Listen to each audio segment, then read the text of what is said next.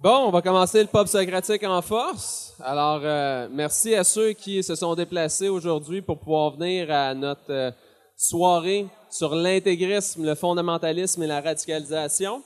Euh, vite comme ça, la mission du pub socratique, c'est de pouvoir offrir un espace de dialogue sur des sujets complexes dans le but de pouvoir soutenir l'avancement de vos idées. Fait que merci à vous tous de vous être déplacés pour venir cogiter ensemble.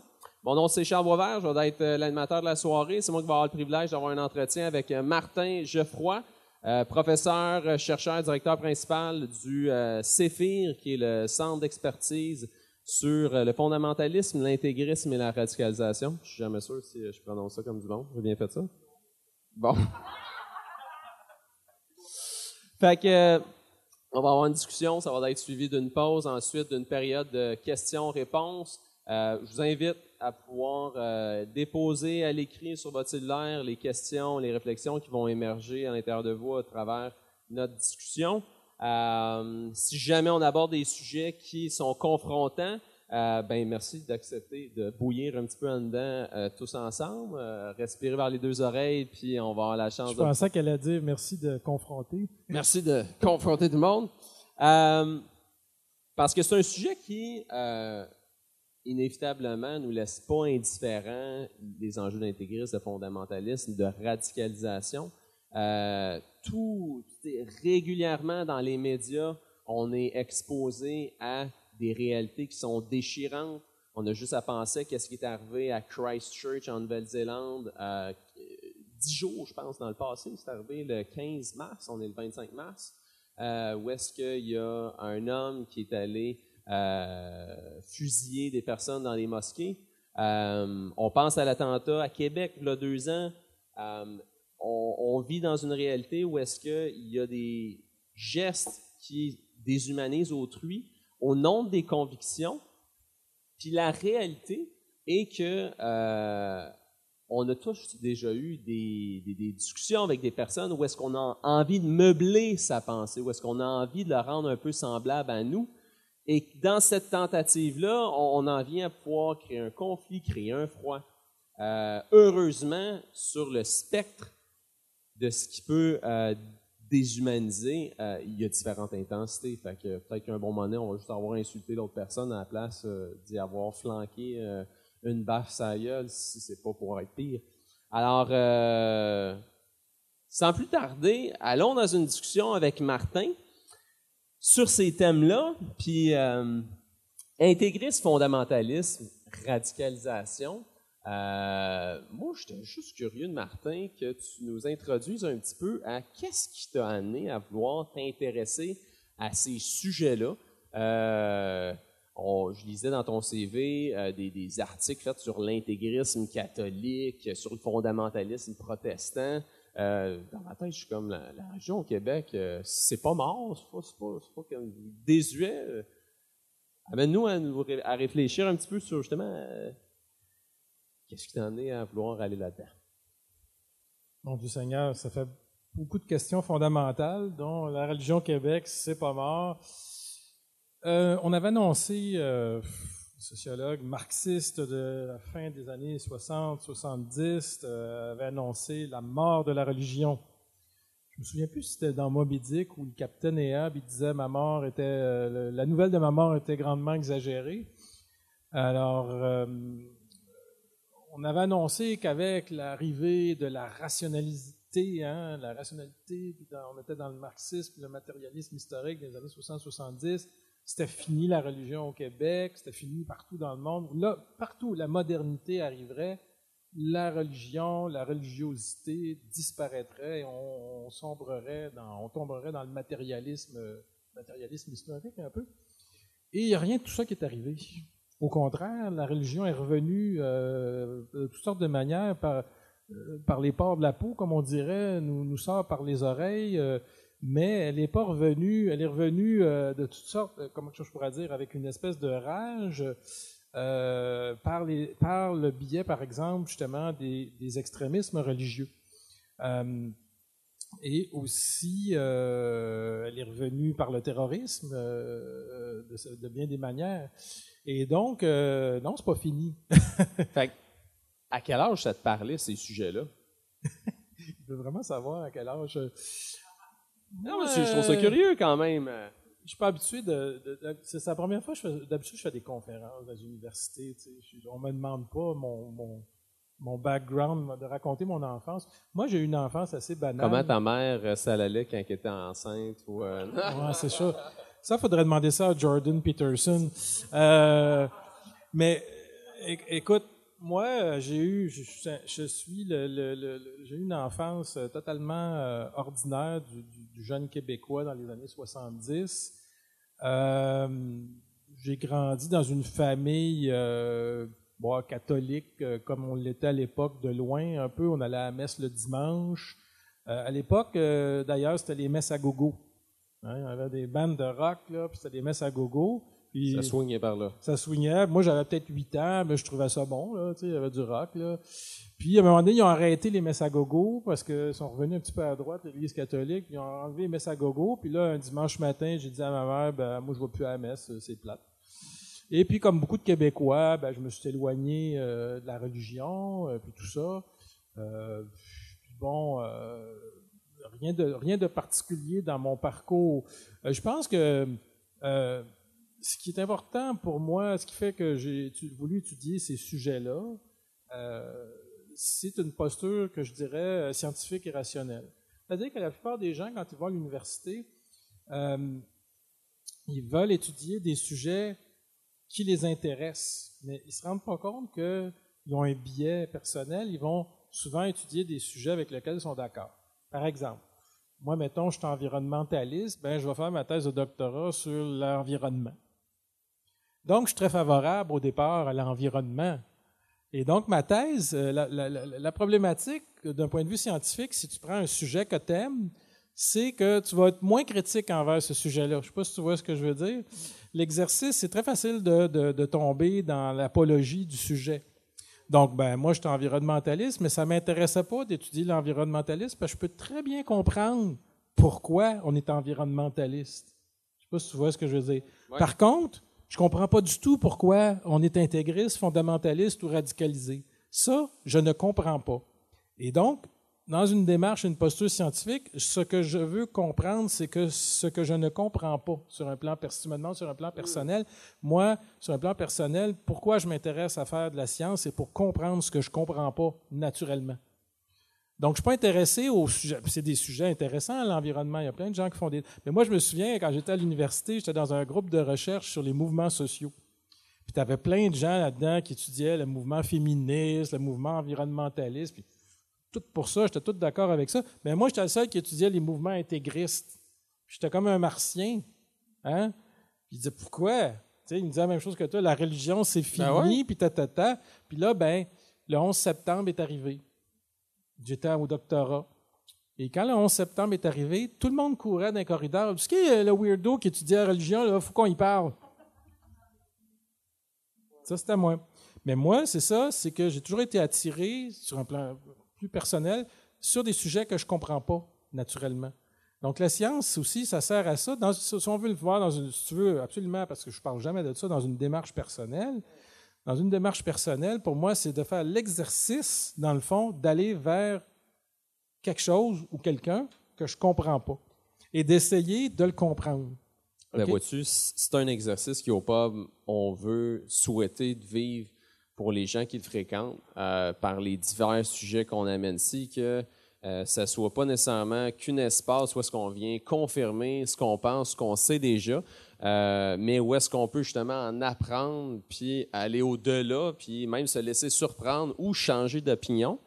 Euh, fait que justement, quand que on parle d'intégrisme, de fondamentalisme, de radicalisation, à quoi qu'on fait référence? Tu as trois grands sujets devant toi. De là. que Je te laisse choisir lequel tu Ouais, on va faire ça très ouvrir en simple. premier. On va faire ça très simple là, au niveau. euh, euh, premièrement, faire la distinction entre euh, intégrisme et fondamentalisme. Malheureusement, on confond souvent les deux. Et il y a deux distinctions à faire entre intégrisme et fondamentalisme sur le plan religieux, distinction historique et doctrinale. Alors, la première distinction, c'est que l'intégrisme, euh, sur le plan historique, c'est quelque chose qui provient de la France. C'est quelque chose qui provient de la religion catholique. c'est arrivé vers la fin du, du 19e siècle. Il y, avait, il y a eu une grosse controverse en France euh, où, euh, après qu'il y a eu un encyclique qui proclamait l'infaillibilité papale, on avait aussi les théories, les théories de la biologie qui se développaient et donc qui remettaient en question un petit peu justement les doctrines fondamentales de ben, on a été créé par Dieu avec Adam et Ève et tout ça. Et donc, dans l'Église catholique, en fait, il y avait des réactions, il y avait des gens qui étaient pour euh, garder l'intégrité de la doctrine catholique. À l'époque, on les appelait les intégralistes, parce qu'ils voulaient garder l'intégralité de la doctrine. Et à l'intérieur de l'Église catholique, à l'époque, il y avait des gens qui voulaient moderniser l'Église catholique, parce que ça date pas d'hier, qu'il y a des gens qui veulent moderniser. Et ces gens-là, euh, ils étaient attaqués par les intégralistes, qui les appelaient les modernistes. Vous voyez? Et il y avait une lutte entre ces deux euh, factions-là.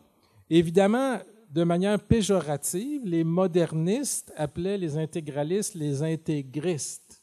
Mais c'était péjoratif à l'époque.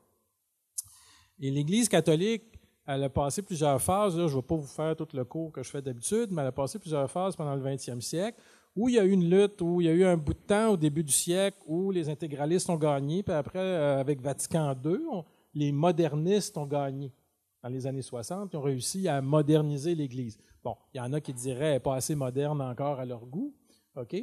Mais ce qui est arrivé, c'est qu'on a oublié ce courant-là des modernistes, puis on a gardé les intégristes. Puis aujourd'hui, quand on parle d'intégrisme, c'est péjoratif parce que ça vient de là. Donc, historiquement, intégrisme, ça vient de l'Église catholique et surtout de la France, donc du côté plus francophone. Et ça nous dit, on veut garder, c'est des gens qui veulent garder l'intégralité de la doctrine catholique, c'est-à-dire le magistère. Parce que dans l'Église catholique, c'est pas la Bible, c'est le magistère, c'est la loi qui est énoncée par les autorités papales, tout ça. L'autre aspect, donc c'est ça, quand on va parler d'un intégriste, on va parler de, on va parler de quelqu'un euh, qui va baser le pouvoir religieux euh, sur euh, une autorité. dans ce cas-ci, c'est l'autorité papale, mais on peut retrouver, même si ce n'est pas dans l'islam quelque chose qui vient de l'islam, on peut retrouver des formes d'intégrisme parce qu'à partir du moment où tu vas baser ta croyance sur une autorité suprême, mais une autorité terrestre, s'entend, là, pas, nécessairement divine, c'est-à-dire dans euh, l'imam, par exemple, il y a des imams qui ont beaucoup de puissance euh, dans le, parmi dans l'islam, pardon. Et donc, euh, tu vas être un intégriste parce que tu veux une intégralité de la doctrine. Mais que ce soit dans le catholicisme, puis ça, je trouve qu'ils ont quelque chose en commun là-dessus, c'est basé sur une autorité. Et donc, le fondamentalisme, ça vient des États-Unis. Alors, ça ne vient pas de la France, ça vient des États-Unis. Ça vient euh, d'une réaction qui a eu lieu au début du siècle euh, aux théories de Darwin. Alors, les, les, protestants américains, au début du siècle, euh, bon, la théorie de Darwin remettait encore là l'existence, pas seulement l'existence de Dieu, mais le fait que Dieu a créé les hommes, là. Et donc, en, réaction à ça, il va y avoir euh, des protestants au début du siècle aux États-Unis qui vont euh, publier une série de petits fascicules, 13 fascicules, qui vont être publiés aux États-Unis, qui s'appellent euh, The Fundamentals, A Testimony to the Truth. Il y en a qui les connaissent peut-être. Alors, The Fundamentals, A Testimony to the Truth, donc les fondamentaux de la Bible, un testament de la vérité. Et de là nous vient fondamentaliste. Alors, le fondamentaliste, lui, contrairement à l'intégriste, donc c'est une tradition plus américaine qui nous vient de cette réaction à Darwin. Et le fondamentaliste, lui, base son interprétation sur une, euh, l'autorité pour lui, c'est une interprétation littérale de la Bible. Donc, contrairement à l'intégriste, que c'est un imam, un pape, whatever, hein, une personne qui interprète, qui fait autorité des Écritures, dans le cas du fondamentalisme, c'est une lecture littérale du texte. Tu vois?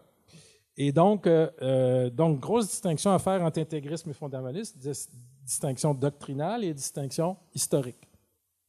C'est la source d'autorité qui diffère à ce moment-là. Puis, La source d'autorité, mais aussi euh, euh, il y a des le fait que ce soit américain et français, euh, ça va colorer un peu. euh, tu sais, comme par exemple, euh, mes collègues anglophones confondent souvent intégrisme et fondamentalisme, et c'est un biais culturel. On va en parler des biais ce soir. C'est un biais culturel parce que le mot intégrisme existe peu ou pas en anglais. Il n'y a pas integrism. Et d'ailleurs, pour la Sage Encyclopedia of euh, Sociology of Religion en anglais, je viens de faire, je viens de d'écrire l'entrée integrism parce qu'ils comprennent pas c'est quoi. Parce que les autres, quand ils vont parler de d'intégrisme catholique, ils vont dire Catholic fundamentalism parce qu'ils comprennent pas c'est quoi l'intégrisme. Et pourtant, il existe un fondamentalisme. Moi, j'aurais dit dans ma définition, vous ne pouvez pas faire ça parce qu'il existe un fondamentaliste catholique, c'est-à-dire qu'il existe des catholiques qui ont une lecture littérale de la Bible, mais ce n'est pas la même affaire que les intégristes. Ce n'est pas une majorité dans l'Église, mais ça existe. Euh, mais c'est là qu'on voit juste deux mots comme ça, fondamentalisme, intégriste, d'une langue à l'autre. Avec un biais culturel, tu causes une confusion totale, hein, Ouais. très facilement. Puis, as-tu des exemples là, pour se permettre d'un petit peu mieux se familiariser concrètement avec euh, justement ces deux termes-là? Disons, on parle d'intégrisme au Québec. Euh, y a-tu des éléments qui te viennent en tête sur à quoi ça peut ressembler? Il dit nomme-nous des noms. Oh, ça, c'est toujours dangereux. Hein? on m'a t'en nommer. Ou des phénomènes? Non, non, on va Libre à toi de mettre des noms. nommé, je veux dire, j'ai fait, j'ai fait ma, thèse de, de- ma thèse de doctorat sur des groupes intégristes catholiques. J'ai fait du terrain, parce que j'expliquais avant qu'aujourd'hui, on est trop dans l'opinion, on n'est pas assez dans les données. Alors, moi, quand je parle de quelque chose, je suis allé voir, je suis allé voir le monde. Hmm? Et donc, j'ai fait ma thèse sur quatre groupes d'intégristes catholiques qui existent au Québec. Et euh, je peux vous les nommer. Vous avez euh, les apôtres de l'amour infini à Saint-Jovite. Vous avez les bérets blancs à Rougemont. Vous avez l'armée de Marie à Québec. Vous avez, euh, vous avez aussi la contre-réforme catholique. Vous avez le plus gros, les plus gros intégristes catholiques au monde. Ils ont des ramifications dans tous les pays. Et ça te surprendrait, c'est la fraternité Saint-Pédis. Mes amis de la fraternité Saint-Pédis. La fraternité Saint-Pédis, peu de gens le savent, euh, qui ont été excommuniés officiellement par l'Église catholique en 1988. La fraternité Saint-Pédis, ce sont les pères spirituels qui encouragent le groupe d'extrême droite à Québec, Atalante. Ils ont des liens avec Atalante. Que souvent, c'est assez amusant parce qu'on va vous parler, puis ça, moi, c'est quelque chose que je décris beaucoup dans mes textes, tout ça. On va dire, ah, ben, l'islam radical, euh, c'est lié au terrorisme, mais euh, l'extrême droite, ça n'a rien à voir avec le christianisme. C'est totalement faux. OK? Il faut vraiment avoir cette mentalité que tu avais tantôt. C'est pas fini. La religion, il n'y en a plus. Il n'y en a pas au Québec, mais c'est faux. Dans le cas d'Atalante, ils sont directement inspirés spirituellement par la fraternité Saint-Pédis, qui d'ailleurs ont une école euh, à Lévis, l'école Sainte-Famille, euh, qui est une école, euh, j'ai même vu un reportage récemment à la télé sur cette école-là, qui est une école intégriste. Les- Et les- quand je dis intégriste, là, on parle de gens là, qui sont homophobes, transphobes, racistes, hein, qui, qui sont vraiment dans la suprématie de la race blanche. là. Puis dans ta compréhension de l'intégrisme, est-ce que c'est des gens qui prônent ou non une séparation du religieux puis de l'État? Ah non, aucune séparation du religieux avec l'État. Le religieux devrait l'État devrait être soumis au religieux. Il ne rêve que d'un retour. Et d'ailleurs, moi, j'ai déjà fait un article, vous pourrez le trouver sur le Huffington Post, sur le maître Tremblay. Souvenez-vous du maître Tremblay? Alors, pour moi, le maître Tremblay, c'est un intégriste catholique, et vous irez lire l'article, il est gratuit en ligne sur le Huffington Post.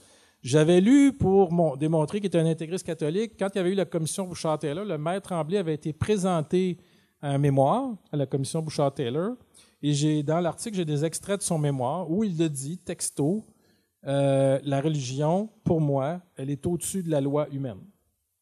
Et lui, quand il, menait la ville de, Saguenay pendant des années des années, euh, la religion est au-dessus de la loi humaine. Puis d'ailleurs, lui, c'était pas juste un crucifix qu'il y avait au conseil de ville, il y avait une statue de Jésus, il y avait tout. Hein, on est à loin des débats qu'on a aujourd'hui avec ce, ce- Alors lui, c'était un intégriste catholique, il était là pendant très longtemps. Et, donc, pour les intégristes, c'est ça. euh, les droits de Dieu sont plus importants que les droits humains. Puis, ce que j'en comprends, c'est que dans le fond, dans l'espace public, particulièrement au niveau de la gestion de l'État, c'est euh, qui déposent, dans le fond, leurs convictions religieuses comme étant nécessaires pour les autres d'être suivis plutôt que présenter un espace laïque où est-ce que chacun peut posséder finalement leurs convictions personnelles, mais euh, ne pas en faire une certaine promotion, pas en faire une espèce de, euh, de, de, de, supériorité sur qu'est-ce qui doit faire sens moralement de derrière une décision? Dans le cas, par exemple, si on prend le cas des intégristes catholiques, mais on pourrait avoir l'inverse aussi pour les intégristes musulmans ou même l'intégrisme juif aussi, hein, qui, existe. Euh, les autres religions sont dans l'erreur, point final. Toutes les autres formes de conviction que la leur sont dans l'erreur, sont inférieures. Euh, la supériorité de leur religion. Puis même dans le cas, bon, là on parle des intégristes catholiques, mais comme je vous dis, on pourrait parler de tous les autres. Ils sont même supérieurs au reste des croyants catholiques qui sont modérés parce qu'ils sont dans l'erreur eux autres aussi. Mm-hmm. Puis même pour eux, ils sont encore pires parce que les autres seraient supposés le savoir. Vous voyez ce que je veux dire? Alors, euh, par exemple, vous avez beaucoup dans ces courants-là intégristes catholiques, vous avez euh, des gens euh, même qui remettent en question le pouvoir du pape. C'est-à-dire qu'ils disent, il y, a, un mouvement qui s'appelle le CD vacantisme qui disent que depuis Jean-Paul II, en fait, c'est des faux papes. C'est un peu théorie de la conspiration. Là. C'est genre, des, Satan serait emparé de Rome et puis ça serait des faux papes. Et euh, bon, dans le cas des apôtres de l'amour infini, eux autres qui n'ont pas attendu se sont carrément nommés un nouveau pape. Ils ont un pape à Saint-Jovite. Vous ne saviez pas hein, qu'il y avait un pape à Saint-Jovite? Vous pouvez aller le visiter. Je suis allé le visiter, allé le visiter plusieurs fois. Tu étais en Terre Sainte à ce moment-là. Mais ils ont, euh, ils ont un très beau euh, terrain là-bas, hein, dans les montagnes à Saint-Jovite. effectivement, quand tu arrives sur place, tu as l'impression que c'est un lieu saint. Et c'est fait pour créer un effet aussi, hein, comme dans tous les groupes sectaires. Et bon, le, pape, leur premier pape, c'était Grégoire XVI. Il y en a un nouveau aujourd'hui parce qu'il est décédé euh, il y a un an ou deux. Euh, et donc, eux autres, ils n'ont pas attendu. Euh, c'est toute une histoire, leur affaire. Et eux, ben ça, c'est. Il y a deux genres de groupes. Vous avez des groupes plus que j'ai appelés traditionnalistes, intégralistes, là, qui sont vraiment pour la tradition. Mais dans le cas des apôtres de l'amour infini ou de l'armée de Marie à Québec, ce sont des groupes d'intégristes que j'appelle mystiques ésotériques. Alors, pourquoi mystique ésotérique? C'est parce qu'ils vont s'inventer littéralement, ils ne vont pas se coller à la tradition, ils vont s'inventer une nouvelle tradition. Euh, euh, dans le cas de l'Armée de Marie, c'est assez fantastique. C'est un gros groupe, il y a 2000 adhérents.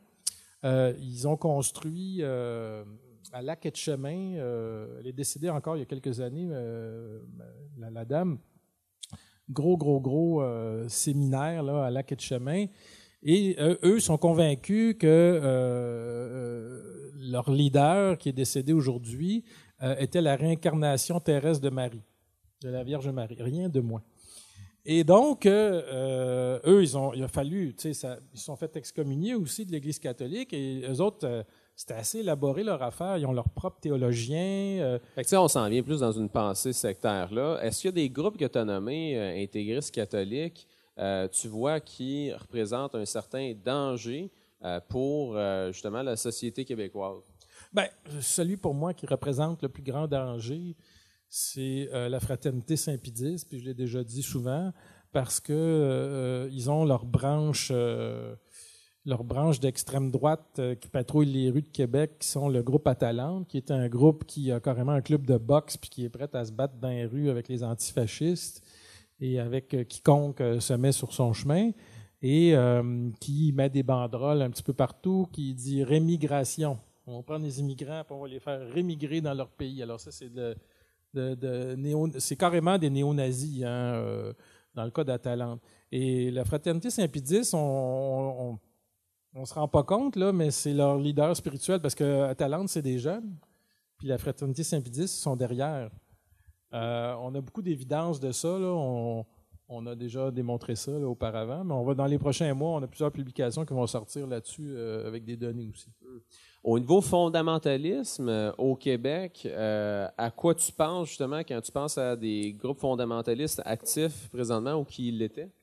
Ben, il y a différents niveaux.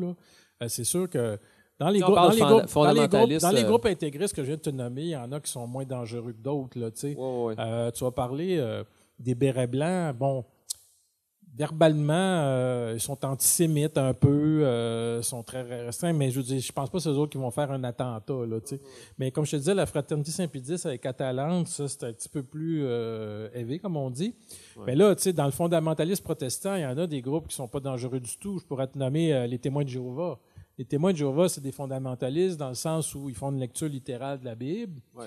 Euh, sont très prosélytes. hein. Ils viennent cogner à votre porte. Ils veulent que vous pensiez euh, comme eux. Ils veulent vous convaincre. Moi, j'ai beaucoup de plaisir hein, quand ils viennent cogner à ma porte. euh, je les fais rentrer. Puis je leur pose des questions. La première question que je leur pose, c'est, selon vous, parce que selon les témoins de Jéhovah, quand la- la- l'Apocalypse va arriver, il y a seulement 144 000 témoins de Jéhovah qui vont être sauvés. Mais je dis actuellement, vous êtes plus de 2 millions de témoins de Jéhovah sur la Terre, fait qu'il y en a qui ne seront pas sauvés là-dedans. Fait que là, ils me répondent toutes sortes de choses, mais en fait, c'est assez amusant parce que moi, je les fais rentrer, puis je les questionne, puis euh, ça finit, ils finissent toujours par euh, sortir en courant au bout d'une heure en me traitant de Satan ou des choses comme ça. Alors, c'est là qu'on peut voir que c'est des fondamentalistes dans le sens où ils veulent vous convertir, ils font ce que j'appelle du prosélytisme, ils ne sont pas vraiment intéressés à discuter. C'est, un, le prosélytisme, en fait, c'est pas une discussion, c'est je vais tout faire pour te convertir. Et c'est, dans et, et c'est ça pour moi qui est pro- problématique. Ça ne veut pas dire qu'ils sont dangereux. Dans le cas des témoins de Jéhovah, ils font pas de mal à personne. Mais euh, ben, ils font pas de mal à personne. Quand tu es dans les témoins de Jéhovah puis tu veux quitter les témoins de Jéhovah, ils font mal à bien des familles. Hein? Euh, on, on connaît Ouais, il beaucoup y, a des, il y a des pratiques d'exclusion. Oui, il y a des euh, pratiques ouais. d'exclusion, tout ça, tu sais, effectivement. Mais il y a différents niveaux. Tu sais, c'est pas comparable à Talente, là, où il y a de la violence. Mais il, y a- il peut y avoir de la violence psychologique et verbale. Mais ce, ce qui caractérise donc un groupe comme les Témoins de Jéhovah ou comme d'autres groupes, c'est que euh, la plupart de ces groupes-là sont ce que moi j'appelle prosélytes. C'est-à-dire que la seule, la seule euh, raison pour laquelle ils vont vous parler, c'est pour vous convertir à leur vision des choses. Puis on pourrait prendre des groupes euh, non ou pseudo-religieux comme la meute, par exemple. C'est le même principe. C'est on veut vous convertir à, notre, euh, notre façon de penser, notre idéologie. Pour toi, ce qui est problématique là-dedans, euh, c'est la manière avec laquelle il va y avoir ce prosélytisme-là qui va être fait ou c'est simplement l'acte de vouloir parler d'un certain sujet pour que la personne peut-être euh, en découvre euh, une certaine vérité puis qui se l'approprie? Ben, c'est la question. c'est- c'est- C'est c'est- c'est que c'est- le prosélytisme, c'est pas une discussion. C'est dans le côté discours fermé, La seule affaire- monologique, où est-ce que C'est monologique. ta pensée? la seule le- ce Ouais. qui caractérise un intégriste ou c'est la seule raison pour laquelle je te parle, c'est que je veux te convertir. Ouais.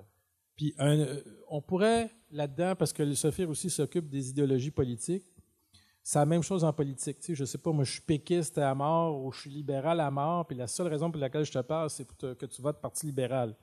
Comme Tu sais. un vegan va vouloir convertir de façon politique. Non, mais Il y a un On excellent, non, non, il y a un excellent euh, livre d'une sociologue française de l'université de Montpellier qui vient d'être publié là-dessus que j'ai lu, qui est excellent, qui s'appelle Vegan Order.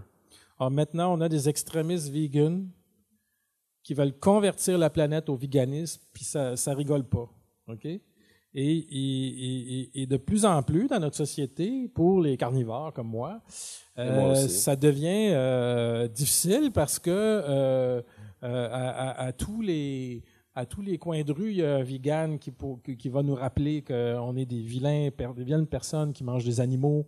Puis vous savez que maintenant, c'est plus juste vegan, ça va plus loin que ça. On a le mouvement antispéciste. Alors, le mouvement antispéciste, euh, tu devrais même pas avoir des animaux domestiques, par exemple. Parce qu'ils devraient être sauvages dans la nature, les animaux domestiques. C'est à cause de l'être humain s'ils sont malheureux. moi, je suis pas je suis flexitarien. Ça, je sais. Moi, je suis un, Je dis des niaiseries. moi, Euh, moi, je suis un vieux râleux, fait que je- je- fait que tu manges des gros T-bones. Mais, mais euh, non, tu sais, comme, comme tout, non, c'est ça. Moi, comme tout individu, euh, je, ces courants-là me traversent, puis j'en garde des choses. C'est-à-dire que, justement, en, ayant une bonne position pragmatique, tous ces courants-là qui passent, ces modes-là, t'en prends puis t'en laisses. Alors moi, euh, le courant de véganisme n'a pas transformé en végétarien, mais j'ai quand même modifié mes habitudes alimentaires. Euh, je mange beaucoup moins euh, de viande qu'auparavant. Je mange moins de viande rouge. c'est le guide alimentaire canadien qui le recommande. mais j'en mange encore. Tu sais, c'est on revient encore, quand on parle de véganisme, on revient encore de l'extrémisme. Je ne sais pas si vous voyez ce que je veux dire. C'est des formes d'extrémisme. Pourquoi faut toujours que ça soit tout noir et blanc? Pourquoi la, vie ne sera pas des tons de gris? Hein? Penses-tu que, parce que je trouve ça super intéressant ce que tu nommes euh, sur le fait que le véganisme t'emmenait à avoir certaines réflexions puis à en garder certaines choses. Euh, est-ce que tu dirais que c'est comme un peu inévitable que ces extrêmes-là soient forte pour en venir à ce que dans la population générale, il y ait une petite graine qui sème puis que ça pousse à quelque part ou c'est comme un peu idéal se dire qu'on n'a pas besoin de ces extrêmes-là pour faire peut-être avancer des idées? Euh, ah, ça, c'est une grande question parce qu'il y a quelqu'un qui m'a demandé ben, au début du siècle, les féministes étaient des extrémistes, euh, c'était pas une bonne chose. Bien sûr que c'était une bonne chose. Euh, mais à un moment donné, je me souviens pas que des féministes ont tué du monde au début du siècle pour faire avancer la cause des femmes. on ne peut pas comparer ça euh, au djihadisme euh, ou, à, ou, à l'extrême droite. Là, euh, aussi, l'avancement des femmes, c'est quand même pas la même chose que l'intégriste qui voudrait qu'on revienne au Moyen Âge. Là. OK? quand même, faut, faut quand même et pour ce qui est du véganisme, allons tout. Euh, est-ce que. Euh, oui, je me suis carrément. C'est drôle parce que je me suis posé la question aujourd'hui en m'emmenant ici. Est-ce que dans 100 ans, on va tout être vegan? Hein? C'est une question qu'on pourrait se poser. Euh, mais en même temps, je ne sais pas parce que, je veux dire, si on devient tous véganes jour au lendemain, on se met tous à manger des céréales, déjà, il manque de légumes puis de champs, hein, parce qu'on a transformé beaucoup de champs. Fait que moi, je pourrais dire, on dit là qu'en ce moment, euh, la consommation de viande, ben ça, ça, ça, détruit la terre puis tout ça. Mais si on arrête tout de manger de la viande jour au lendemain, puis on se met à manger euh, il y a des, légumes. études sur les enjeux avec les champs de soya. Ben, c'est ça, il n'y en aura plus de ça non plus. Donc, autrement dit, la modération a bien meilleur goût dans le sens où euh, c'est là que je dis qu'il faut en prendre et en laisser, c'est-à-dire que euh, peut-être équilibré, avoir euh, euh, équilibré entre viande et légumes, tu sais, bon, il me fait parler de, diète. On est Finalement, c'est un cover. On va parler d'alimentation ce soir. Mais, c'est facile à piéger là-dessus parce que j'adore, en fait, j'adore la bouffe, puis c'est moi le, cuisinier chez moi qui, qui, fait la cuisine pour mon épouse. Alors, tous les soirs, d'ailleurs, ce soir, elle est très malheureuse, elle mange des spaghettis. Elle déteste cuisiner. quand je suis pas là, elle mange des, des, c'est rien de très élaboré. Mais quand je suis là, c'est vraiment tous les soirs le chef et puis euh, Il va falloir que tu m'invites, les services. les gens aiment bien venir chez moi. Fait intégrisme, on pense à quelque chose qui appartient davantage aux catholiques fondamentalistes qui a émergé davantage dans le protestantisme américain. Euh, on, nomme justement les groupes, soit politiques, euh, idéologiques, qui veulent justement faire euh, l'avancement de leur cause. On est plus dans la radicalisation à ce moment-là? C'est un terme qui est plus propre à ces groupes-là, qui, est non religieux? Ce qu'il faut dire, c'est que derrière, derrière bon, la religion, on a parlé de, de, sur le plan religieux, tu as l'extrême droite, l'extrême gauche, tu as des idéologies politiques aussi. Puis contrairement à ce que les gens veulent nous faire croire, justement, euh, ben, on n'a pas de misère. Ça, c'est un biais culturel aussi. On n'a pas de misère à faire le lien entre islam et, terrorisme. On a bien de la misère à faire le lien entre christianisme et pourquoi? Ça, c'est un biais culturel. Parce qu'on n'est pas capable d'avouer que dans notre propre culture, il pourra avoir aussi les germes du terrorisme. Et pourtant, Christchurch nous l'a rappelé. Euh, Breivik aussi, c'était la même chose. C'était des chrétiens fondamentalistes qui se voient en guerre civilisationnelle contre l'islam, pas contre les Arabes, contre l'islam. OK? Et il y a toute une philosophie derrière ça qui nous vient justement du fondamentalisme américain et de l'intégrisme euh, catholique français. Euh, le gars de, Christchurch euh, a lu un livre d'un bonhomme d'extrême droite intégriste français qui s'appelle Renaud Camus, Le Grand Remplacement. Était inspiré par ce livre-là. Un remplacement qui dit que la civilisation chrétienne va se faire petit à petit dans l'Occident remplacée par les musulmans. Alors, qu'on vienne pas me dire que ça n'a rien à voir avec la religion après. Hein? Ça a tout à voir avec la religion. Pourquoi? Parce que pour faire des choses, la religion, elle a quelque chose de particulier que le politique n'a pas. Puis ça, là, dans les universités, je fais sauter tout le monde. C'est que la religion, contrairement au politique, elle répond aux questions de sens ultime. Alors, c'est quoi les questions de sens ultime? C'est pourquoi j'existe, qui suis-je? Hein? Ça, c'est des questions que la science ni la politique a des réponses à ça. Mais les questions de sens ultime, c'est un grand motivateur. C'est le plus grand des motivateurs. Alors, tu peux tuer pour des questions de sens ultime. Je ne vous le souhaite pas. Je ne vous le recommande pas. Mais tu peux bien plus tuer pour des questions de sens ultime que pour euh, la, politique. Et quand la politique, une idéologie politique vient qu'à te faire tuer c'est parce que tu as mis un petit peu de religieux dedans. C'est-à-dire que tu, par exemple, si tu deviens euh, d'extrême droite, tu vas devenir nationaliste, tu vas sacraliser la nation. La nation devient sacrée. Puis même les, régimes qui étaient supposément les plus athées, euh, comme Hitler, comme le, troisième Reich d'Hitler, c'était supposé être un régime athée. Il y avait du néopaganisme partout là-dedans. Tu regardes, là, euh, tu regardes le néopaganisme est partout. Le, le paganisme allemand, l'amour qu'avait Hitler pour euh, les opéras de Wagner, là, qui, qui, qui, hein, qui sacralise la race et la nation allemande. Tu peux pas faire une guerre puis motiver du monde si tu sacralises pas quelque chose. Un grand sociologue, une lecture que je vous recommande, excuse-moi, c'est mon petit côté prof. Euh, une lecture qui m'a beaucoup influencé, un sociologue américain euh, de l'Université Notre-Dame, Scott Appleby, qui a écrit un livre en, l'an 2000 qui s'appelait The Ambivalence of the Sacred. L'ambivalence du sacré. Dans lequel il nous disait, foncièrement, que le sacré est capable du pire comme du meilleur.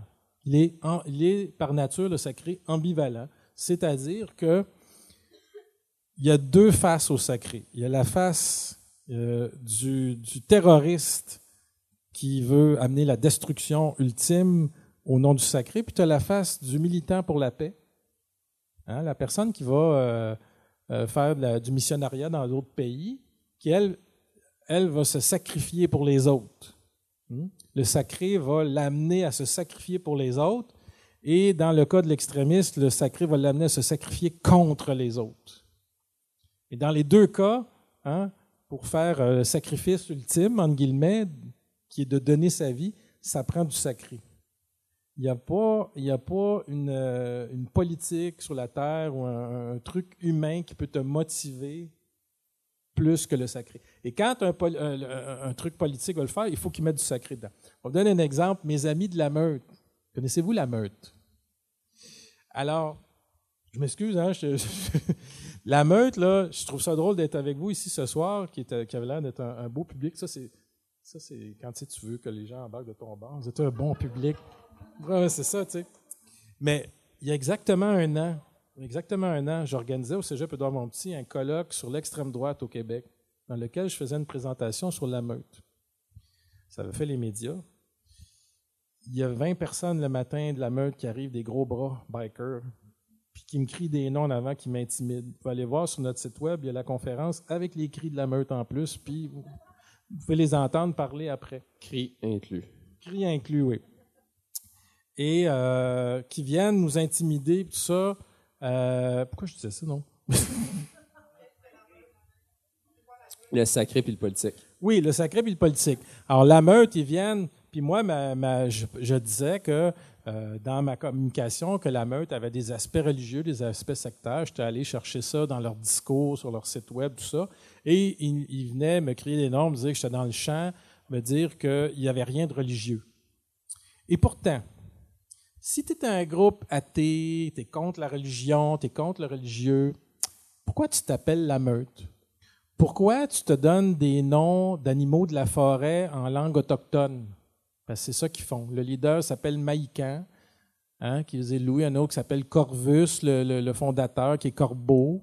Hein. Il vous. Euh, alors, pour, euh, pour un petit peu justifier leur, euh, leur théorie xénophobe, comme quoi ils seraient, eux, les natifs, hein, parce qu'on appelle ça du nativisme, qui seraient les, les, les, peuples originaux ici, il faudrait. Ils se, déclarent comme des autochtones, puis ils font de la spiritualité autochtone. Ils font ce qu'on appelle de l'appropriation culturelle. Ça, c'est un autre débat. Hein. Mais non, mais autres, ils en font pour vrai. C'est des Blancs, OK? Puis ils tripent sur la spiritualité autochtone dans les bois, puis ils se donnent des noms d'animaux, puis des totems, puis tout ça. Puis moi, ils sont bien fâchés parce que je leur ai dit, ça me fait penser quand j'étais dans les louveteaux. Ben non, mais on avait des badges avec des pattes de loup. Ils ont la même affaire. Ils ont des pattes de loup, tout ça. Puis ils ont des grades. Non, non, ils ont des grades, euh, euh, des petits grades, là. Moi, je me souviens quand tout, j'étais saisonnier, euh, on avait des. des, on était fiers, on était valorisé, hein. Et, et dans, dans leur truc, j'ai trouvé plein de trucs religieux. Il y a des trucs de de saint Thomas d'Aquin qui cite il y a un mélange de spiritualité autochtone, OK? Et en fait, ce que j'avais découvert, puis c'est la, communication puis les textes que, j'ai faits qui vont sortir dans les prochains mois, c'est qu'il y a tout un syncrétisme qu'on appelle de différentes euh, religions. OK? Et ça, ça vient motiver et justifier son monde. Fait ils ont beau dire, ils, disent qu'ils sont athées, mais pourquoi ils n'arrêtent pas de parler d'affaires de, christianisme puis de, spiritualité autochtone? C'était vraiment athée, là. Moi, on m'a montré des vrais athées, tu sais, euh, je sais pas, des communistes, là, tu sais, c'est ça, les autres, ont... Mais encore là, les communistes, le communisme, l'extrême gauche, ça fonctionne pas mal comme une religion aussi. Sauf que au lieu d'être Jésus, le Dieu, ben c'est Lénine, c'est Marx, euh, c'est Manon Mancé. Euh. Non, j'exagère. C'est une blague. C'est une blague. Je dirais plus Gabriel Nadeau-Dubois. Manon Mancé, Manon Mancé, Manon Mancé plus terre à terre. Manon Mancé plus terre à terre, c'est une, une, militante de longue date. J'ai beaucoup de respect pour elle. Mais Gabriel Nadeau-Dubois, pendant la, pendant la, la, grève étudiante puis les carrés rouges, et, il a surfé un peu sur ça après. Puis bon, moi, on peut l'aimer, pas l'aimer. Moi, il m'énerve un peu parce que je trouve qu'il tombe un peu dans le messianisme. Je ne sais pas si vous voyez. Il n'a pas milité longtemps, il n'a pas fait grand-chose, mais il, était beau, il était cute, puis il s'exprime bien. Il y a un peu un, aspect... il, y a, euh, clairement un charisme qui a amené un charisme, à s'intéresser à lui. C'est bien dit, un charisme, tu sais. Mais pour moi, enfin, bon, ça c'est une opinion très personnelle, c'est un charisme vide. J'ai plus, si tu veux me demander, j'ai moins de misère à croire à Manon Massé, là, qui, qui est une dame qui a travaillé dans le communautaire à Montréal pendant des années, des années, des années. Là, OK? Que, que, que, lui qui arrive, puis qui, qui tout le monde est en amour avec lui pendant le, truc des carrés rouges. Là. Je toujours, il était passé à Tout le monde en parle, puis Xavier Dolan était assis à côté de lui, puis il fondait littéralement, là, tellement qu'il le trouvait beau, puis fin, puis intelligent. Il ne se pouvait plus, là, tu sais. Et ça, moi, c'est ça, c'est un, pour moi, c'est un messianisme. C'est une forme de messianisme. C'est comme le sauveur de la gauche au Québec. Il faut se méfier. En, demandez ça au Parti québécois. Il faut se méfier des sauveurs en politique. Hein? Mais encore là, vous voyez, en politique, quand on va, euh, on a beaucoup, on utilise beaucoup de termes religieux en politique. On va, on va trouver un sauveur. hein? Là, le Parti québécois cherche un sauveur. Hein? C'est quand même particulier là. Euh, moi, j'ai de la misère, quand on me dit en politique, ah, un test, c'est un sauveur. Mais non, non, c'est de la politique. Là, pas... Mais vous voyez, comme quoi on a toujours besoin de mettre, on dit que la religion est terminée. Hein? Quel est le terme qu'on utilise le plus aujourd'hui chez les jeunes? Oh my God! Ça, c'est de l'appropriation culturelle. Dans un, jusqu'à un certain point. Mais moi, je m'amuse beaucoup parce que quand on dit, on dit mon Dieu ou oh my God, je suis toujours non, non, Martin, c'est assez. Mais je fais ça, je fais exprès. C'est pour faire remarquer aux gens, justement, qui n'arrêtent pas de me dire il n'y a plus de religion au Québec. Mais non, regarde, tu es en train d'en faire de la religion. là. Dirais-tu qu'il y a plus, que des religions en particulier qui mènent plus justement vers euh, Là, on n'a pas parlé beaucoup de la radicalisation, faut croire, là. mais si on reprend euh, l'intégrisme, le fondamentalisme dans son sens, où est-ce qu'il veut s'ingérer dans le politique, euh, puis qui est prêt à commettre des actes euh, de violence pour pouvoir convertir des gens à leur idéologie, est-ce que tu dirais qu'il il existe un terreau plus fertile dans une religion, présentement dans la science, de ce qui est connu, qui peut mener à ces actions-là? Bien sûr.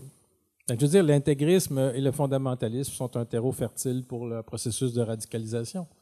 Euh, et si on n'a pas euh, nécessairement, si on n'a pas des groupes qui sont nécessairement intégristes ou fondamentalistes religieux, ils vont se trouver un, moyen de sacraliser. C'est comme je te disais tantôt, si c'est un groupe qui se dit strictement politique, par exemple d'extrême droite, ben on va trouver le moyen de sacraliser la nation. Mais c'est du sacré pareil. Tu sais, c'est pas parce que tu dis plus le mot religion que tu n'es plus en train de sacraliser quelque chose. Souvent, euh, dans les groupes euh, que je vois, euh, ils vont parler de la cause. On est prêt à mourir pour la cause. Mais ça, c'est parce qu'on sacralise la cause. On met la cause au-dessus de tout. Dirais-tu que c'est un, un, processus ou une réalité qui est comme inévitable de vouloir sacraliser une cause, mais c'est dans la manière qu'on va établir notre relation avec cette sacralisation-là qui devient problématique? Euh, oui, effectivement, c'est dans la manière, parce que, bon, oui, on peut sacraliser. Euh, c'est bon de sacraliser.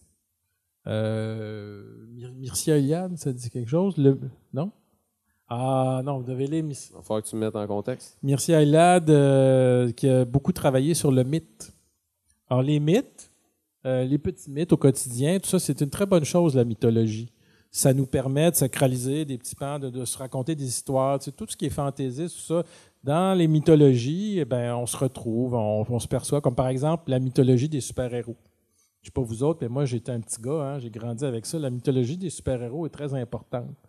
Et dans, dans la mythologie, des, que ce soit des super-héros de Marvel ou, ou DC. C'est super au centre de plein d'intérêts des gens de la société présentement. les cinémas, ils runnent juste sur du Marvel. Pourquoi, pourquoi ça pogne la mythologie des super-héros? C'est parce que euh, pour chaque super-héros qui existe, il y a un segment de la population qui s'identifie, qui va se sacraliser. Prenez par exemple Captain Marvel.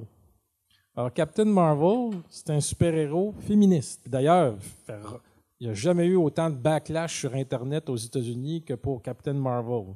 Il y a des bonhommes misogynes là, qui veulent la tuer. Non, non, je, ne rigole pas. Qui souhaitaient que. Non, non, je ne rigole pas.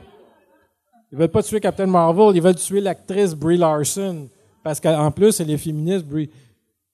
Brie Larson, en passant, j'ai appris ça, je trouvais ça formidable. Elle est d'origine franco-manitobaine, en passant. Elle a été assimilée aux États-Unis, mais ses parents étaient des franco-manitobains. Euh, juste ça comme ça. J'ai vécu au Manitoba euh, quelques années. Mais euh, tout ça pour vous dire que la, mythologie, euh, par exemple, de plus en plus, et c'est très sain, on va avoir des super-héroïnes, on n'avait pas ça avant, des super-héroïnes au féminin, auxquelles les femmes peuvent se... Wonder Woman, hein, ça a été la première. Mais la particularité de Wonder Woman, d'ailleurs, c'est très fascinant parce qu'il existe un film, puis je vous conseille de le regarder, c'est sur la vraie vie du bonhomme qui était en fait un psychologue qui a créé les bandes dessinées de Wonder Woman. Et qui, euh, dans les années 30-40, en fait, était persécuté, puis il a perdu sa job à l'université parce qu'il vivait dans une relation à trois avec deux femmes. Et euh, le personnage de Wonder Woman, en fait, lui était inspiré par les deux femmes avec lesquelles il vivait dans une relation qui, à l'époque, était interdite. Et, sa perception, évidemment, des femmes, il voyait comme extraordinaires. Et, euh, mais bon, euh, bon, tout ça pour vous dire que les mythologies nous servent à, à sacraliser notre quotidien. Hein? Euh, c'est très sain d'avoir des mythologies. Euh, moi, personnellement, j'ai plein de mythologies. Moi, je fous des super-héros. Moi, je suis genre, je me peux plus, là, j'attends Endgame, euh, je capote. Moi, mon super-héros préféré, c'est quand Confidence. J'ai confidence. Quand j'avais 12 ans, je lisais les bandes dessinées de Doctor Strange. Alors, vous pouvez deviner pourquoi. Parce que Doctor Strange, c'est un magicien, philosophe, qui euh, protège l'âme. Euh, c'est très religieux, Doctor Strange. Hein. Il y a plein, plein, plein de religions et de syncrétisme dans Doctor Strange. Et donc, pour quelqu'un comme moi qui, est passionné de, de, de, des différentes religions du monde, c'est un personnage euh, fascinant. Et c'était le seul super-héros Doctor Strange qui se bat pas avec ses poings, mais avec sa tête. Dans tous les autres, c'était... Alors, Doctor Strange, lui, je sais pas si vous avez vu Avengers le Infinity, c'est, à un moment donné, euh, c'est lui qui fait toute la stratégie. Là. Il s'en va dans le futur, puis il voit les 14 millions de possibilités, puis il dit, il n'y en a rien qu'une qu'on gagne. Enfin bon, je ne vais pas me lancer là-dedans, c'est pas, Ben- pas pour ça que je parlais, mais tu- les, pe- les petites mythologies du quotidien. hein, Vous vous levez tous les matins, vous mangez vos deux œufs, vos toasts. Vous voyez ce que je veux dire? Ça vous donne un ancrage. C'est des bonnes choses, ça. Mais une mythologie sacrée, genre la race blanche est supérieure, on s'entend-tu que c'est différent, là? OK? La race blanche est supérieure, puis il faut que j'anéantisse toutes les autres qui sont pas blancs. C'est ce qui suit par après. Parce que si, la personne, dans son idéologie, finalement, elle en vient à se dire qu'il y a une race qui prédominerait sur un autre, bon, quitte si elle le garde personnellement pour elle, bon, au fond, euh, dans son coin, puis euh, ça, ça lui appartiendra. On dirait que c'est qu'est-ce qui vient par après de justement en venir à commettre des actes envers autrui qui est problématique. Ben, la société a un rôle à jouer. Il y a un phénomène qui est très documenté, par exemple, si quelqu'un est raciste, puis qui se retrouve euh, parmi un groupe de personnes qui n'est pas raciste, comme tu disais, il va taire son racisme. Parce qu'il va voir que ce n'est pas son avantage dans le groupe de l'exprimer. Jusqu'à l'avènement des réseaux sociaux, ces gens-là, justement, qui étaient en minorité, restaient dans leur coin. Mais maintenant, sur les réseaux sociaux, ils peuvent se regrouper entre racistes et se conforter dans leur position. Puis c'est ça le paradoxe de l'Internet. C'est que des voix qu'on n'entendait pas avant, maintenant on les entend. Puis elles peuvent se regrouper. Et c'est ça qui vont donner de puissance à leur idéologie. Ouais. Comme justement la personne qui a commis l'attentat à Christchurch Oui, a c'est un réseau libéré son manifeste. Oui. Puis ça lui a donné une visibilité que plein de personnes vont aller consulter par Mais au-delà de ça, il se voit de lui dans un continuum historique. Il a même mis Alexandre Bissonnette dans son continuum historique Breivik. Bissonnette, c'était tout sur son chargeur. Ses chargeurs avaient le nom. Puis ça remontait jusqu'aux croisades. Alors ça, c'est quelque chose qu'on retrouve beaucoup dans l'extrême droite, euh, l'idée des croisades. Alors souvent, on va avoir l'image euh, du croisé avec l'armure, la croix, on s'en va battre, se combattre les musulmans. Ouais. Fait que intégrisme, fondamentalisme, un terreau à la radicalisation, mais est-ce qu'il y a une religion plus particulière qui mène à la radicalisation violente, disons? Non. Il n'y a pas besoin de faire d'explication. Est-ce qu'il y a une ethnie qui est plus prône à la radicalisation? Non. Il n'y a rien scientifique là-dessus qui pourrait Non. dire que. Non. Ce qui peut mener à la radicalisation, c'est des conditions sociales défavorables. Si tu es dans un pays du tiers-monde où tu n'as pas accès à l'éducation, ça peut mener à la radicalisation. Mais attention, tu peux être très éduqué aussi et te radicaliser. Il y a plein de cas. Et d'ailleurs, quand on regarde le, le- le phénomène de la radicalisation, c'est à peu près kiff-kiff. Hein? Tu as, 40% c'est ce qu'on appelle, bon, l'explication un peu de tiers-mondiste, c'est-à-dire que des, des petites criminalités, mésadaptés sociaux, euh, etc. 40% fils de bonne famille, super éduqués, éduqués, qui est bien intégré à la société, tu le vois pas venir du tout. Genre, euh, les deux gars qui ont fait l'attentat de Boston étudiaient en ingénierie à MIT. C'est ce que j'appelle un brillant avenir et 20% de maladies mentales. Ou un petit peu des deux, ça peut se croiser, mais les gens souvent vont parler, encore là, c'est intéressant, maladie mentale, tout de suite.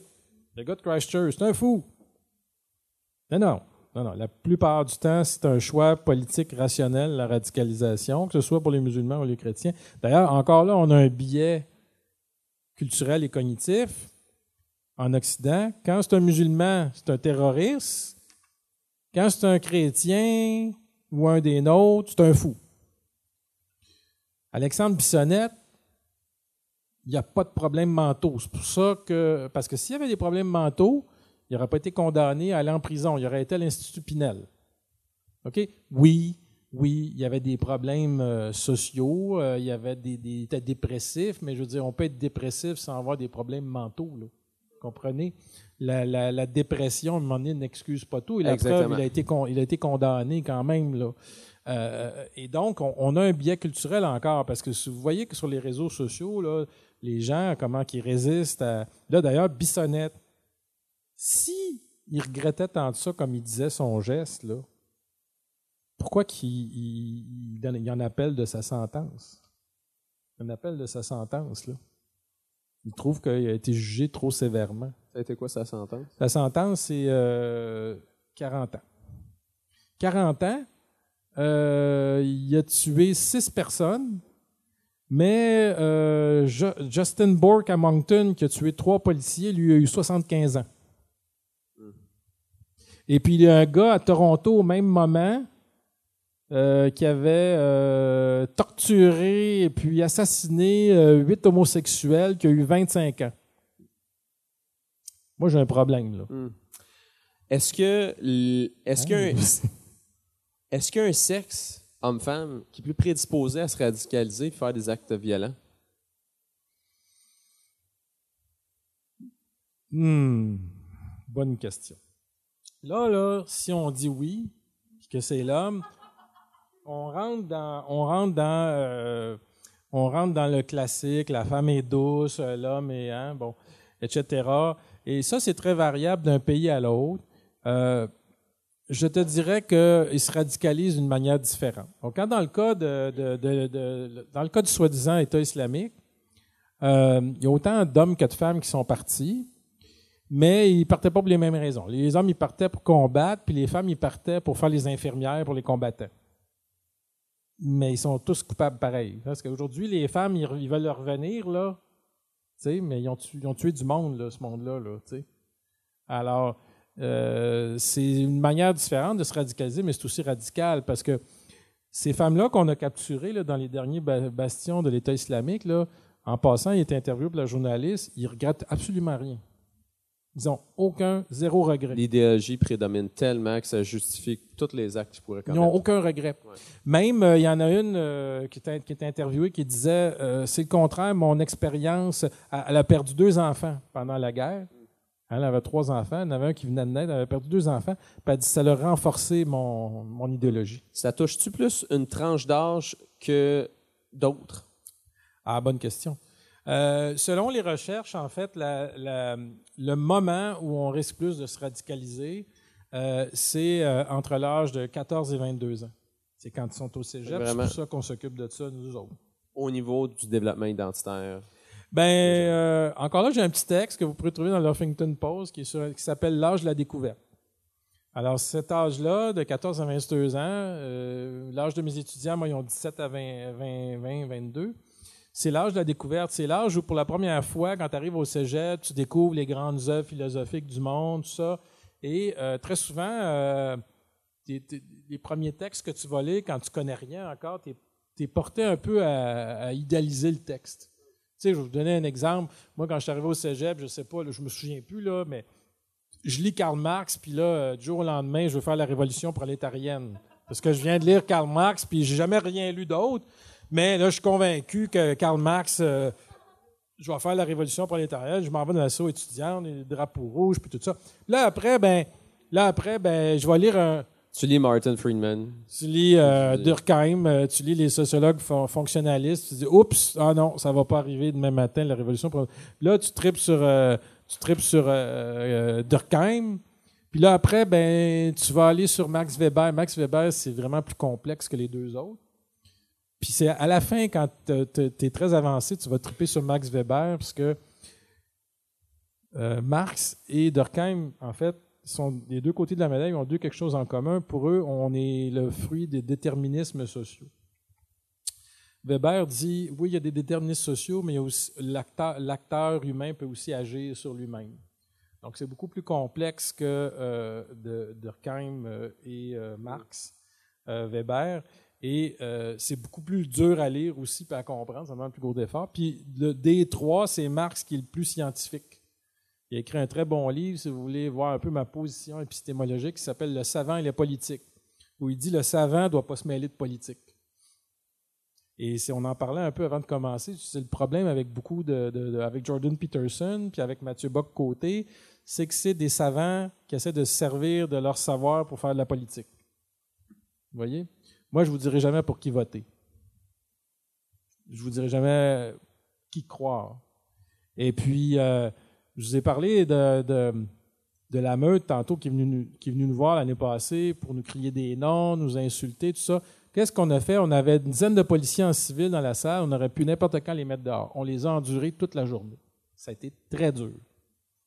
Mais vous savez, cette semaine, euh, il y a deux semaines, il y a une, ex-membre de la meute qui était là l'année passée au colloque qui m'a contacté, qui est venue faire une entrevue de recherche avec nous, qui nous a dit tous les secrets de la meute. Vous allez voir quand ça va sortir, ça va faire un bon livre.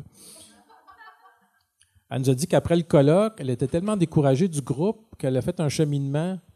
Et euh, puis la, la, la, communication que j'avais faite sur la meute où je montrais les rouages sectaires de la meute, tout ça, ça a percolé dans sa tête. Puis environ euh, quatre à six mois plus tard, elle et trois autres personnes qui étaient là lors du colloque ont, lâché la meute. Et moi, je lui ai dit, parce que là, je voyais un peu qu'elle est dans une phase où elle cherche un autre gourou. Je ne sais pas si vous voyez ce que je veux dire. Elle me gouroutisait. On a eu une bonne conversation, ça a duré deux heures, Elle me gouroutisait un peu, ouais. Elle me gouroutisait un peu. Mais ça, en psychologie, c'est très simple. On appelle ça le transfert. Il hein. faut toujours faire attention quand on entre en contact avec quelqu'un. Fait que là, tu as deux mots que tu as créés, intégrisme puis gouroutiser. Gouroutiser, ouais. Mais, mais, mais, bon, tout ça pour dire que je lui ai expliqué mon approche. J'ai dit, nous, on ne cherche pas à vous confronter. La dernière chose qu'il faut faire avec un extrémiste, c'est le confronter. Il va se refermer comme un œuf sur sa coquille, il va être impénétrable. Alors, il ne faut pas le confronter, il faut l'accompagner dans une démarche. Puis c'est ce que c'est ce que euh, on a fait l'an passé. On les a pas jetés dehors. On a, c'était difficile, mais on les a laissés parler. Et à la fin, en fait, ils ont sorti à la fin de la journée ce qu'ils ont fait. Il y a eu des antifascistes qui sont arrivés pour se battre avec eux autres, sont sortis se battre avec les antifascistes sur le terrain du cégep parce que moi, je l'avais dit à l'époque, sont probablement plus à l'aise avec les antifascistes qu'avec nous. Vous voyez? Et euh, vous allez voir, quand on va sortir le bouquin, ça va être intéressant, mais la, ces, femmes-là, en fait, euh, nous ont montré que c'est notre approche la bonne, parce qu'on ne cherche pas à confronter ou à déradicaliser, mais en fait, notre attitude de, de non-violence ou de résistance passive, parce qu'on était quand même, on leur résistait quand même, a fonctionné. Oui, on n'a pas fermé le groupe jour même, mais si on, réussit à accompagner dans un cheminement une, deux, trois, quatre personnes, c'est déjà extraordinaire. Puis, euh, ce qu'elle nous a dit, en fait, la dame, c'est que euh, depuis ce temps-là, le nombre de membres diminue constamment. Justement, avant la pause, je voulais juste qu'on ouvre le sujet euh, de c'est quoi les probabilités qu'une personne qui s'est radicalisée dans des groupes extrémistes qui peuvent en venir à prôner des actes de violence. Euh, est-ce que ces personnes-là en, viennent à euh, y sortir? Ben, c'est un peu ce que je viens de vous décrire. On, on, ne peut pas. Il y a beaucoup de gens en ce moment qui aimeraient trouver la recette magique pour déradicaliser. Moi, j'ai étudié longtemps les sectes. Dans les années 70, on avait élaboré une technique qui s'appelait la déprogrammation où on enlevait quelqu'un qui était dans, une secte, on l'amenait, puis on l'enfermait dans un motel, puis on le déprogrammait. Euh, puis après ça, il était, traumatisé, là, après ça. Mais on le déprogrammait, puis ça marchait pas. La, personne était déprogrammée, elle sortait de la secte, puis après ça, elle allait dans la drogue. OK? Parce que c'était très souvent les gens qui sont dans des sectes ou dans un processus de radicalisation, c'est des gens qui ont, encore là, on parle d'extrémisme, ils ont besoin d'absolu. Tu sais, c'est comme le gars qui aime ça, euh, frôler la mort, faire du bungee. Tu sais. Euh, c'est le même principe un petit peu, là, des comportements limites. Tu vois? Un besoin de se. Euh, ta vie n'a pas de sens, fait que tu as un besoin à travers des comportements limites de te sentir vivant. C'est un peu étrange hein, quand on se dit je vais aller me sacrifier, je vais aller me faire sauter, mais c'est là que je me sens le plus vivant. C'est ça souvent qu'ils vont nous dire dans les entrevues, par exemple les djihadistes. Hein? Euh, mais il y a une grande promesse, hein, tu le sais, là, pour les djihadistes, s'ils se font sauter, euh, les vierges les attendent euh, au ciel. c'est quand même des, choses extraordinaires qu'ils attendent. Mais moi, si j'étais un petit Palestinien puis j'étais, j'avais rien d'autre que ça, je le ferais peut-être. Ça, ça, revient à dire, c'est les conditions socio-économiques qui peuvent amener des personnes à vouloir C'est un facteur, mais c'est pas le seul facteur. C'est ça. Ça serait quoi les autres facteurs, la radicalisation? On l'a dit, là. On l'a dit. Tu as, le facteur. Ben, en fait, il y a plusieurs facteurs. Ben, tu as le socio-économique, mais tu as aussi ce qu'on appelle le facteur de, Pourquoi, par exemple, ceux euh, qui font des études, euh, qui sont dans une société comme la nôtre, euh, se radicalisent des Québécois, par exemple? ça, c'est ce qu'on appelle l'adhésion. Ça peut être l'adhésion par frustration. C'est-à-dire que on t'a promis des grandes choses. On t'a dit qu'avec tes diplômes, tu vas avoir une grande place dans la société. Puis quand tu arrives et tu as tout fait ça, tu n'as pas la place que tu pensais que tu étais pas avoir dans la société. Dans ta tête, toi, tu es là, puis dans la société, tu es là. Comme une frustration sur le besoin narcissique de la personne à la grandeur. Oui. Et donc, euh, là, parce que tu n'as pas atteint euh, le, niveau de notoriété que tu voulais avoir, ben là, la façon facile d'atteindre un niveau de notoriété, c'est de devenir terroriste. Hein? Tu vas en avoir la notoriété. Et d'ailleurs, le gars de Christchurch, il voulait de la notoriété. Il a filmé son affaire, il a fait un manifeste, tout était conçu pour qu'il passe à l'histoire. Puis dans sa tête, il se mettait dans un continuum historique. Tu vois? Alors, c'est du monde très narcissique, ça, là. Et pourquoi? Probablement parce que dans la société ou, dans, dans, la vie où il était, il était, avait des grandes aspirations. Tu sais, c'est des gens qui peuvent faire des doctorats, tout ça, mais ils sont pas devenus, euh, ils n'ont pas la place qu'ils veulent. Comme cette veine soif de grandeur qui est jamais assouvie, puis ils vont aller dans. Et donc c'est la, la, manière facile euh, de, de, Puis aujourd'hui, ben c'est ça, la soif de grandeur, elle est très euh, souvent puérile. Hein? On est dans un univers où on a des concours, comment je pourrais dire, des, des, des, des, des reality shows, là, tu sais. Ce qui compte maintenant, c'est plus d'avoir un talent particulier, c'est d'être connu. Mhm. C'est euh, d'être connu, mais pas avoir du contenu nécessairement. Ben, on demandait, tu sais, quand j'étais plus jeune, moi, on demandait aux petits-enfants, qu'est-ce que tu veux faire plus tard dans la vie? Ben, je veux être police, pompier, infirmière, tu sais, bon, il y avait du... À cette heure, quand tu demandes aux petits-enfants, là, qu'est-ce que tu veux faire dans la vie? Je veux être connu. Mais tu veux être connu, quoi? Tu vas être chanteur? Non, non, je veux être connu. Je veux être connu. Je veux être un influenceur. C'est quoi ça, un influenceur? C'est ça paye pas son taxi. Ben, c'est quoi un influenceur? Non, mais un influenceur n'a pas de talent à part d'être cute en maillot de bain. Tu sais, un influenceur, c'est euh, Marie-Lou, hein? Trois fois par jour. Elle mange, trois fois par jour. Elle a fait une carrière là-dessus. C'est quand même extraordinaire. Tu sais, mm-hmm. euh, trois fois par jour. Mm-hmm. C'est quand c'est le souhait d'être connu, d'être euh, sous la, la sellette euh, qui prime avant toute la démarche qui pourrait t'amener là. Tu sais, au fond, euh, si tu es, pour passer à la télé parce que les gens s'intéressent à toi, parce que tu as des, des éléments importants qui sont valables, euh, c'est tout autre que simplement être dans la quête vaine de marquer l'histoire on est, on, est dans une, on vit dans une société où on est dans le contraire de la réflexion. On est dans l'image. On est dans euh, et moi, des fois, on est sur Twitter, tu sais, puis personne n'y échappe. Hein? Personne n'y échappe. Moi, là, euh, les gens des communications de, mon cégep m'ont dit ben, est-ce que tu as un centre de recherche, tout ça? Ils m'ont dit pour les journalistes, il faut que tu sois sur Twitter. Il faut que tu tweets euh, tout ce que tu penses tous les jours, tout le temps. Je faisais pas ça, moi, avant. Puis mon, gros problème maintenant, quand je veux écrire des livres justement plus profonds, c'est qu'il faut que faut que je tasse ça parce que sinon, je passerai ma journée à, dire des 280 caractères. Euh, et d'ailleurs, moi, quand je vais faire les 280 caractères, je mets toujours un texte avec pour essayer d'attirer le monde vers le texte. Mais euh, je sais pas, tu sais, c'est comme. Euh, je vais vous donner un exemple de ça. C'est pas quelqu'un qui est radical. Penelope McQuaid. J'ai de la misère avec Penelope McQuaid. Je vais vous expliquer pourquoi. Récemment, Penelope McQuaid elle a déclaré dans une entrevue ben, je me suis, fait, refaire la face, hein? mais je le regrette parce que maintenant, mon chum, il me dit qu'il m'aime tel que je suis. Je sais pas si vous voyez le, truc de l'image là-dedans. Là. Je ne sais, pas si vous voyez. C'est comme. Tu t'es fait refaire la face qui n'est pas naturelle, mais là, tu as, tu le regrettes parce que ton chum. Donc, tu avais besoin que quelqu'un te dise qu'il t'aime pour pas te refaire. Je sais pas si tu vois ce que je veux dire. C'est la personne de valeur a accepté comment j'étais naturellement.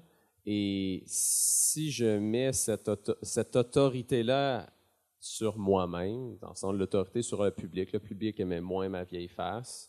Je l'ai fait refaire pour que le public m'aime, mais le public a moins de valeur que mon chum. Par conséquent, je regrette que mon chum. C'est ça. Ça. Mais il reste quand même qu'à travers tout ça, ce que, ce que ça nous montre, c'est qu'elle n'a pas pris de décision par elle-même là-dedans. À, tous les points de vue. Elle se l'est fait refaire pour plaire au public. Elle a regretté ensuite de se l'être fait pour plaire à son chum.